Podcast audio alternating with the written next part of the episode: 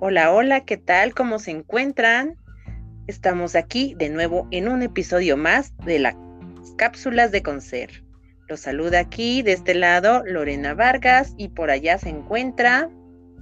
Hola, mucho gusto para todos los nuevos y los que no son nuevos.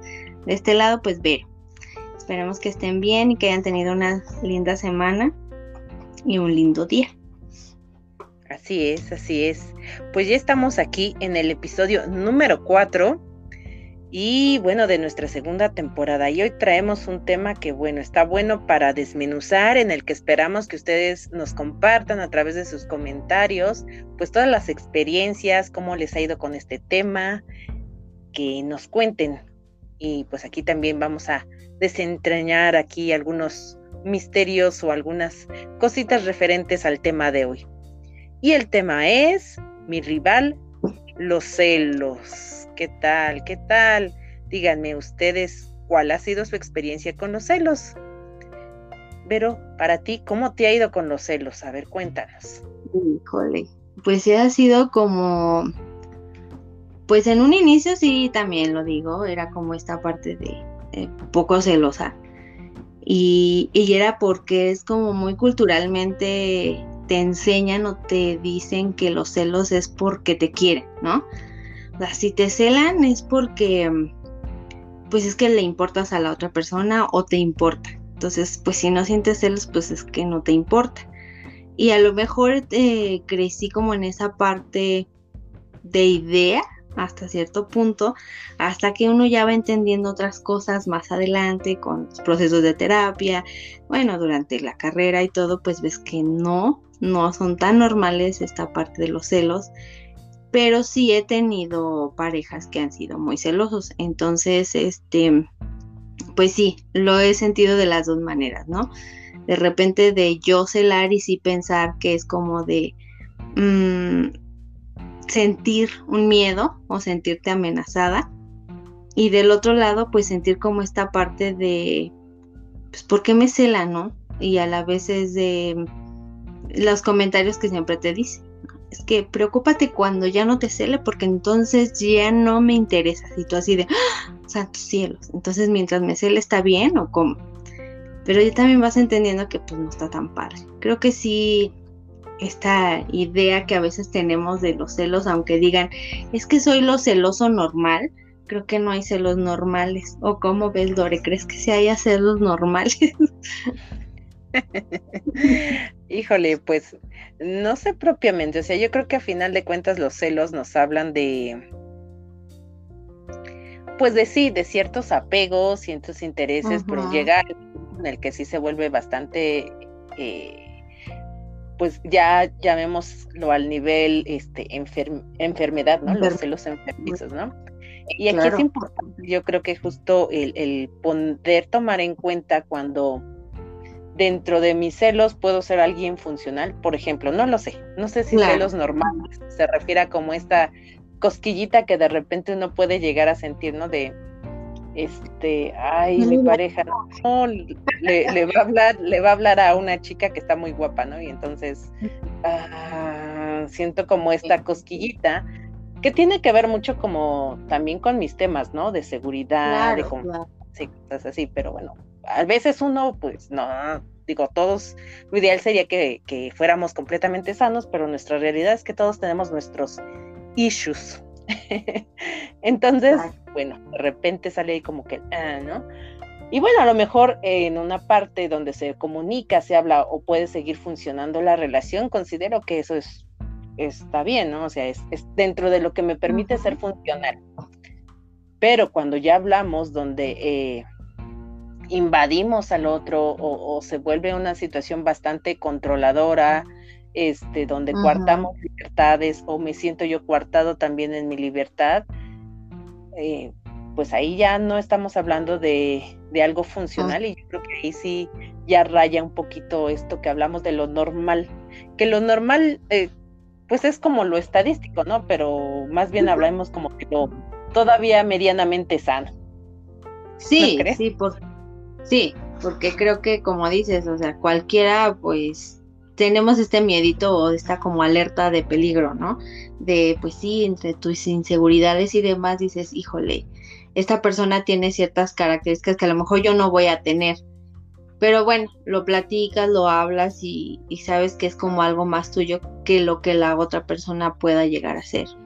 Pero ya cuando empiezas a tener como esta parte de tener o sentir que todo el tiempo tienes que estar controlando, vigilando y que te empiezan a traicionar, como dicen literal los celos, este, porque empiezas con la ansiedad, el, y yo creo que ahí es donde empiezan a sufrir más las personas, porque es como más lo que uno cree que a lo que pues pueda estar pasando, ¿no? La imaginación creo que ahí tiene mucho que ver en esta parte de, de los celos.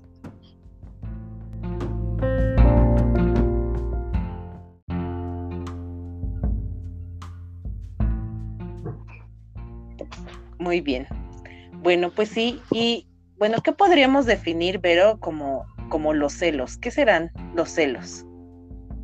Pues yo siento que es como esta parte de una inseguridad creada por uno mismo, ¿no? O sea, es como empezar a ver que que uno empieza a tener ciertas cosas o cierta inseguridad en su vida. Y digo, uno tiene que empezar a ver qué carencias tiene y cómo empezarlas a llenar. Pero si piensas que la otra persona es la que tiene que llenar ese tipo de carencias o esta parte de resolver esta situación de inseguridad y que la otra persona es la que tiene que darte mm, pues la felicidad y todo, pues empezamos a ver como que ese vínculo no está tan padre. Porque entonces es yo le cargo todo a la otra persona para yo estar bien. Y entonces cualquier cosa que sintamos amenazante ante que se va a llevar esta persona o eh, hasta en la amistad o celos de hermanos, lo que tú quieras es como está en amenaza, entonces estás totalmente siempre a la defensiva, siempre imaginando mil cosas y con un miedo tremendo de que vas a ser literal abandonado o rechazado por esta persona que tú quieres. Entonces yo creo que para mí eso es los celos. Y pues no sé, este, algo mejor muchas veces dicen, pues es que no es tanto inseguridad, a lo mejor es como esta parte de mm, solamente sentirse amenazados, ¿no? Pero sí, yo siento que si uno se siente amenazado es porque algo tiene de miedo en sí y hasta cierto punto pues es como ese miedo llega a ser como una, una inseguridad que uno tiene, ya sea por cuestiones de inteligencia, cuestiones de belleza, cuestiones de, pues hasta de actitud, ¿no? Entonces siempre uno ve como amenazante a otra persona porque pues uno no tiene totalmente lo otro que tienen los demás. Entonces yo creo que mientras uno no, no esté seguro de sí mismo, pues cualquier persona va a ser amenazante. Ok, ¿y qué podríamos justo hacer? Por ejemplo, si yo me identifico con, como una persona celosa, ¿qué, ¿qué, es lo que nos tocaría trabajar? Pero ¿tú qué crees que sea? Pues ahí empezar a ver el miedo, ¿no? Yo creo que empezar a ver una, o sea, yo siento que no es bueno tampoco como querer decir, no, no soy celos o no soy celos y querer como reprimir esa sensación o ese sentimiento de celos porque algo nos está diciendo. Entonces muchas veces es como, pues no digo nada, no lo expreso, trato de ver como que pues no existe, pero sí existe y me estoy haciendo más daño, porque ni la otra persona sabe lo que me está pasando. Entonces todo el tiempo estamos pues irritables o empezamos como en esta parte del juego tipo de pues prefiero controlar toda la situación para no llevarme sorpresas, ¿no? Entonces siempre es como pues estar atrás de la otra persona, como dices, cuartear la libertad de la otra persona, querer controlar todo, querer cambiarlo en ciertas cosas. Entonces yo creo que la raíz, tendríamos que ver la raíz de esa parte. ¿Por qué queremos hacer todo eso? ¿Qué nos está llevando a, a que sintamos esa inseguridad o ese miedo? Muchas veces puede ser desde pues cuestiones desde la infancia, de los vínculos que hemos tenido con nuestros padres y demás, donde pues realmente no hemos tenido un, vínculo seguro, ¿no? Un apego seguro, donde pues somos capaces, como lo habíamos hablado en anteriores podcasts, donde pues la persona se puede ir y no pasa nada. Pero si tengo un, un apego ansioso o pues obviamente cualquier cosita que la otra parte se vaya, pues me va a generar un miedo tremendo. Entonces yo creo que desde ahí tengo que empezar a ver qué realmente es lo que me da miedo. Y de a partir de ahí empezar a ver, ¿no? Que la otra persona en sí no es la que te está generando esa inseguridad ni ese miedo. Son tus cosas que traes, pero obviamente ahorita las trasladas porque la, es la persona la que tú quieres conservar o que quieres tener a tu lado y amas y todo, y entonces es como, y lo justificamos, ¿no? Es que como lo amo tanto no quiero perderlo. Ok, pero de todos modos en algún punto el amor cambia y tarde o temprano pues las cosas también pueden fluir o no pueden fluir y también tenemos que estar como en esta parte, ¿no? De apertura. Y yo creo que muchas veces la gente que estamos como dentro de los celos, vemos que la gente es demasiado ansiosa y las ideas y la imaginación, como lo mencionaba, pues no nos permite. Nos dejamos atrapar por este rival de esta inseguridad o de estos celos de se me va a ir, se va a ir esta persona y no, no, no, este miedo de sentir abandono, no, no lo quiero volver a sentir. Seguramente en algún punto de tu vida lo sentiste. Y entonces es como este miedo a volverlo a sentir. Entonces sí es importante como ver de dónde viene o la raíz de dónde viene. Ese sería como lo principal. Y la otra pues sería como, pues no reprimirlos. Yo creo que sí saberlos expresar. O sea, obviamente no vas a decirle, este, como a veces se dice, ¿no? De, pues es que te celo porque te amo, pues es que no. o es que no te vayas porque sin ti no soy nada, cositas así que ya no genera otra cuestión, sino más bien empezar a expresar que es la emoción que sientes con ciertas cosas, pero más sin embargo eso es más cuestión tuya que pues lo que la otra persona haga. Sí, sí, sí. Y bien mencionas, ¿no? Muchas veces su raíz puede venir desde eh, estas cuestiones de la infancia y yo creo que un factor importante es justo cómo construimos la confianza. también. La confianza que puedo generar con mi pareja principal, que son papá y mamá, y que de ahí vamos también observando, ¿no? Si son, si yo siento que puedo confiar en ellos o siento que no puedo confiar en ellos, ¿no? Y puede ser justo desde, desde una situación a lo mejor de abandono hasta abandono emocional, no necesariamente físico. Entonces, donde estoy en la constante eh, temor de que se pueda perder. Y fíjate que también eh, miro un poquito también a las experiencias en las relaciones, ¿no? Sobre todo en, yo creo que, en, las primeras, ¿no? Cuando uno, eh, pues muy enamorado, se entrega así ciegamente al amor y la confianza total y de repente, ah, caray, hubo una situación en la que se rompe esa confianza, despierta todas las alertas en la persona, ¿no? Y entonces ahora me vuelvo alguien que desconfía. Y aunque a lo mejor termine esa relación, para la siguiente relación voy a estar más como alerta que involucra muchos temas, ¿no? Pero involucra entonces que esté alerta y entonces como la vez pasada me hicieron esto, lo asocio y entonces ahora estoy como en esta perspectiva, en este controlar, en este eh, pues justo medir, ¿no? O también sucede, ¿no? Vengo también de relaciones donde en un principio ya eran como bastante controladores, que llegara a una relación donde es como aquí todo tranquilo, es pero ¿por qué no me cela? ¿Por qué todo fluye, no? Este, ¿por qué si me habla otro chico no hace nada? ¿Por qué no reacciona? Y entonces no le importo, porque falsamente aprendimos también que esa es una muestra de amor. Entonces son muchos factores, pero creo que los pilares que deben estar eh, principalmente para, para ir trabajando nuestro tema de celos es primero justo desde dónde identifico que se rompe la confianza, ¿no? ¿Cuál fue el origen de esta pérdida de confianza? ¿Qué inseguridades son las que me, que me muestra a mí? Más allá de que si la persona hace y es que todos son iguales y todo ese show, es como en esta introspección de a ver qué inseguridades Temo el rechazo, temo el abandono, temo a la traición. ¿A qué le temo? Exacto.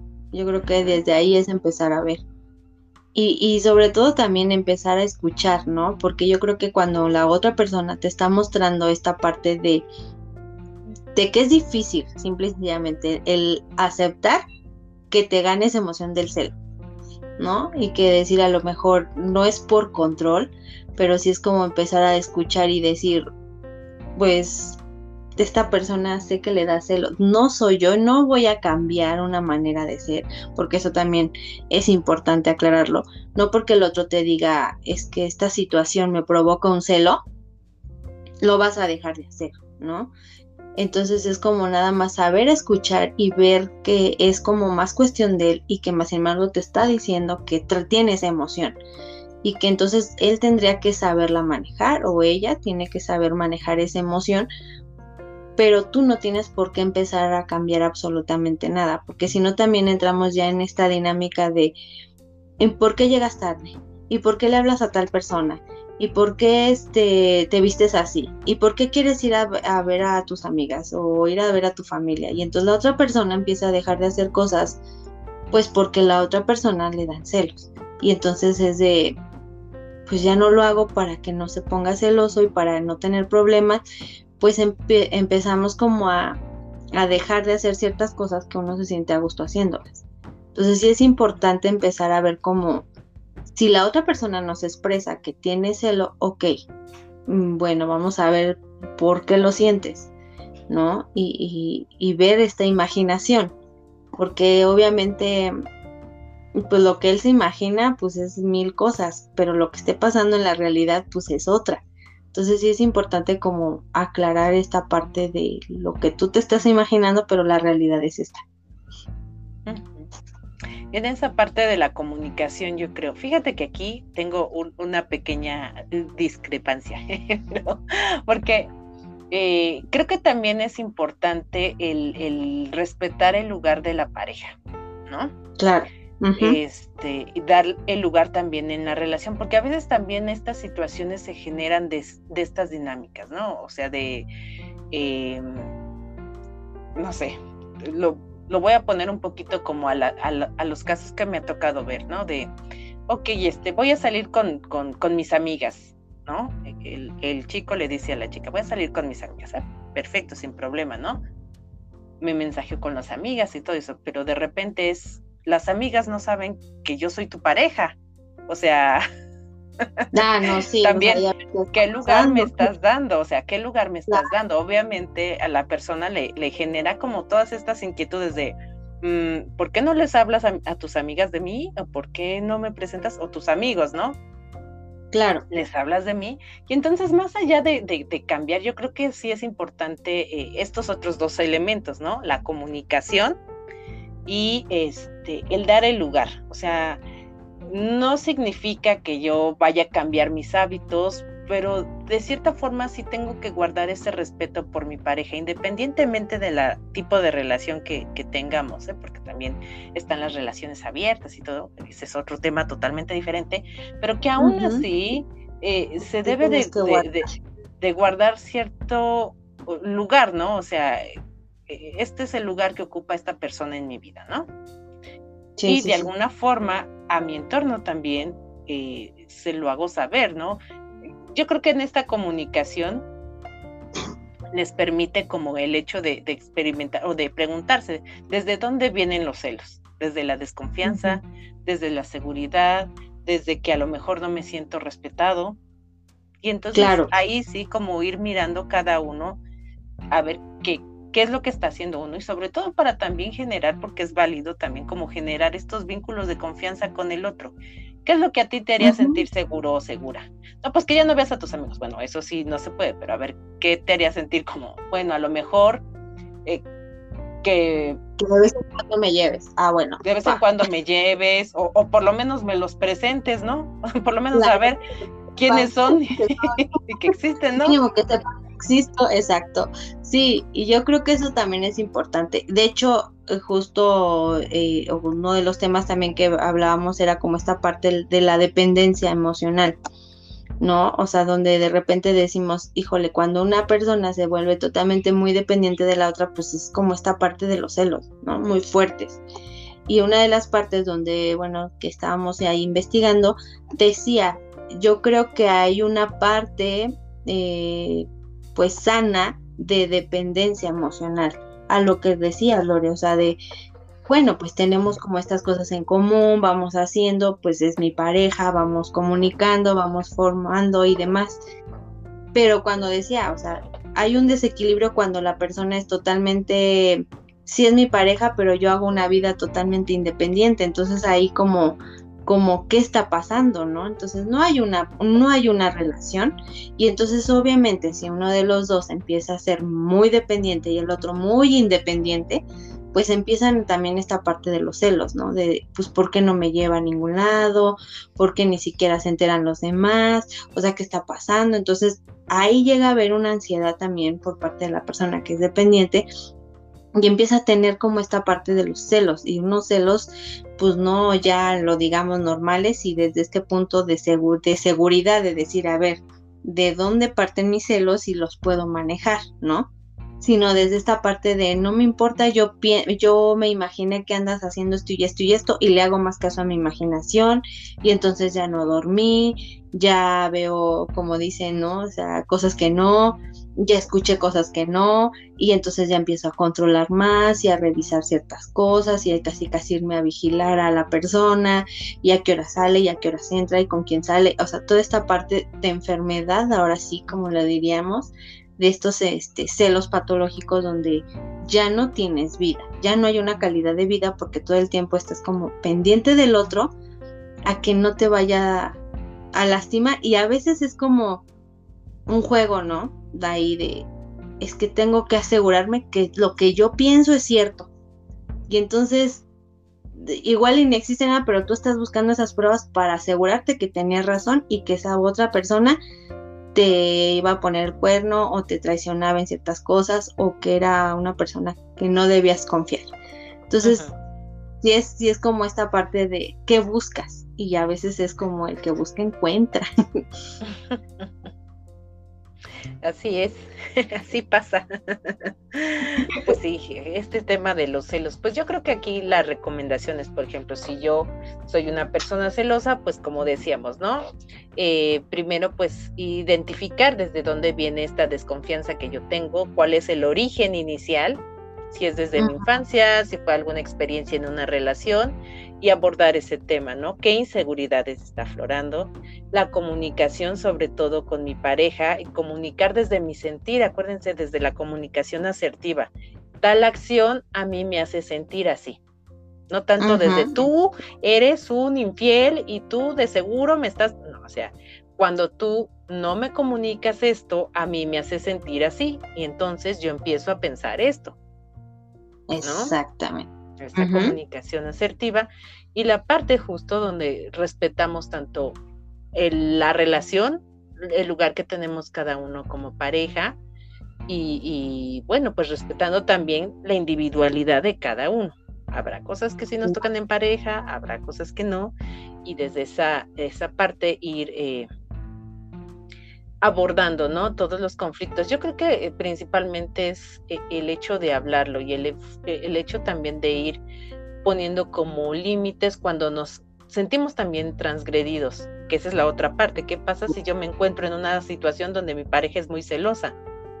Claro, ahí sí es donde pues yo creo que tienes que poner un buen límite, ¿no, Lore? Porque es como, mm, porque empiezan las palabras, quizá empiece como a, ir subiendo de tono cuando son estas partes de celos muy fuertes, pues es como empezar a ver hasta dónde tengo que poner un buen límite y saber exactamente que tengo que mejor decir, bueno, creo que no es funcional, lo quiero mucho, pero ahí nos vemos, porque todo este tipo de celos pues sí empiezan a subir de tono, ¿no? Empiezan a, a lo mejor con alguna agresión, eh, verbal, después de a lo mejor sea una agresión física o, más, ¿no? Entonces yo creo que sí es importante como pues ir viendo y marcando como esta parte del límite y ver, ¿no? ¿Qué estoy haciendo también para que pues esto no suba más a otro, a, así que a otra escala. Así es, así es, mi Vero. Pues así, este tema con los celos, los celostinos y los y las celostinas. Y, las celostinas, pues también a las mujeres somos buenos para imaginar, ¿no?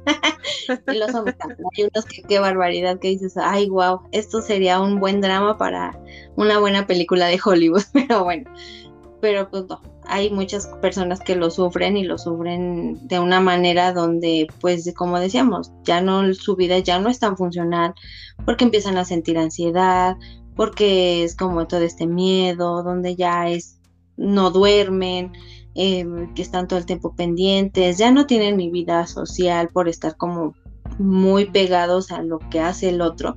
Entonces yo creo que también algo de las recomendaciones es empezar a ver, ¿no? pues si ya habías perdido tu vida social, empezar a buscar qué estás haciendo para ti y, buscar y tener nuevamente estas relaciones pues, sanas con otras personas, eh, tener amistades, hacer algo para ti y no nada más como estoy para la persona, ¿no? Y entonces, este, pues también haga esta parte como muy fuerte de la dependencia donde justo si me dejas, pues me muero, ya no sé qué hacer sin ti, pues porque no hay nada más que hacer, ¿no? Entonces es como todo este miedo y todo el tiempo de estar haciendo para el otro, donde pues no, debemos de empezar a ver esta parte también de buscar nuevas cosas para que uno vaya soltando esta parte de los celos y de la inseguridad y pues de tener como esta parte de cada uno sus espacios y eso es es muy importante. Así es, Vero. Bueno, pues así, así de breve nuestra cápsula hoy. Así Hablando de los celos. Pero bueno, pues yo creo que estaría bien justo después platicarles un poquito también, un poquito adentrarnos más a este todo este tema de dependencia emocional y de cómo irnos desapegando, porque ese es otro de nuestros temas. ¿Cómo me voy desapegando también? Que a veces es tan necesario para algunas relaciones. A veces estoy ahí en alguna relación que ya es muy difícil para mí, muy complicada, y no me puedo salir por estos apegos, ¿no? A veces sé que ya llegó a su fin, ya no damos para más, pero no sé cómo terminar. O ya terminó una relación, pero para mí está siendo muy difícil el proceso de soltar. Bueno, pues también hablemos y toquemos un poco de esto de, la dependencia y de los desapegos. Muy bien, Berito. Pues no sé si quieras agregar algo más para todos nuestros audio escuchas. No, por el momento no.